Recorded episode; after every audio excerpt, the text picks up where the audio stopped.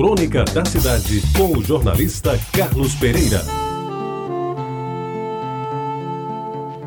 Amigos ouvintes da Tabajara, a rigor, a rigor mesmo, eu nunca vinha saber a origem da expressão dia de branco. A ouvia todas as semanas, de preferência na manhã, das manhãs de segundas-feiras, dita pela minha mãe quando nos punha fora da cama. Acorda, menino, que hoje é dia de branco. E ai de quem não cumprisse a ordem de imediato.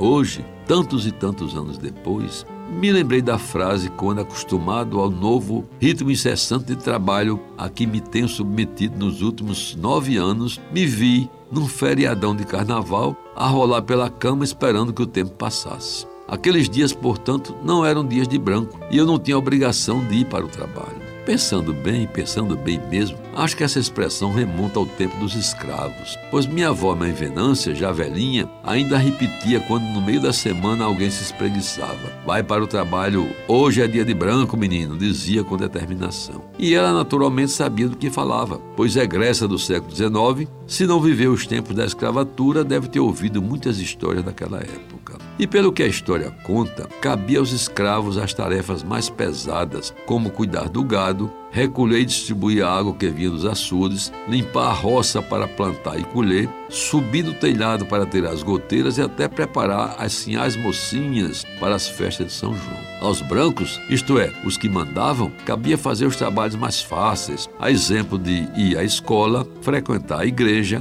ajudar o padre na manutenção das paróquias, patrocinar festas com os fazendeiros vizinhos e, principalmente, cuidar da família e dos negócios. Se não era bem assim, já não há quem tenha vivido aqueles tempos e possa tirar minhas dúvidas. Daí porque me mantenho centrado na hipótese mais coerente com as lições da história do Brasil. Os escravos trabalhavam todos os dias, o dia todo, e aos brancos cabia executar atividades bem distintas, bem mais amenas e por isso mesmo próprias de quem era livre. Dia de branco, portanto, era dia de trabalho para todos, indistintamente fossem escravos negros, pessoas pobres ou remediadas. E quem souber de versões diferentes, para a expressão ainda hoje difundida, embora pouco conhecida dos jovens, que venha me socorrer. Até porque hoje é dia de branco, pois é uma sexta-feira. E depois teremos mais tempos para contar e ouvir histórias. Na segunda-feira, com certeza, as coisas serão iguais a hoje. Logo cedinho vamos levantar da cama e nos preparar para a escola ou para o trabalho.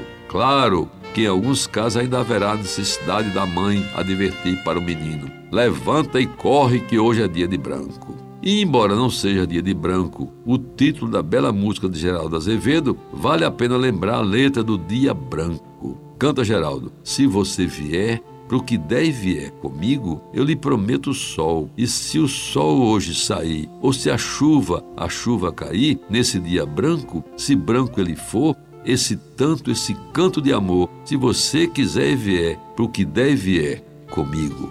Você ouviu Crônica da Cidade, com o jornalista Carlos Pereira.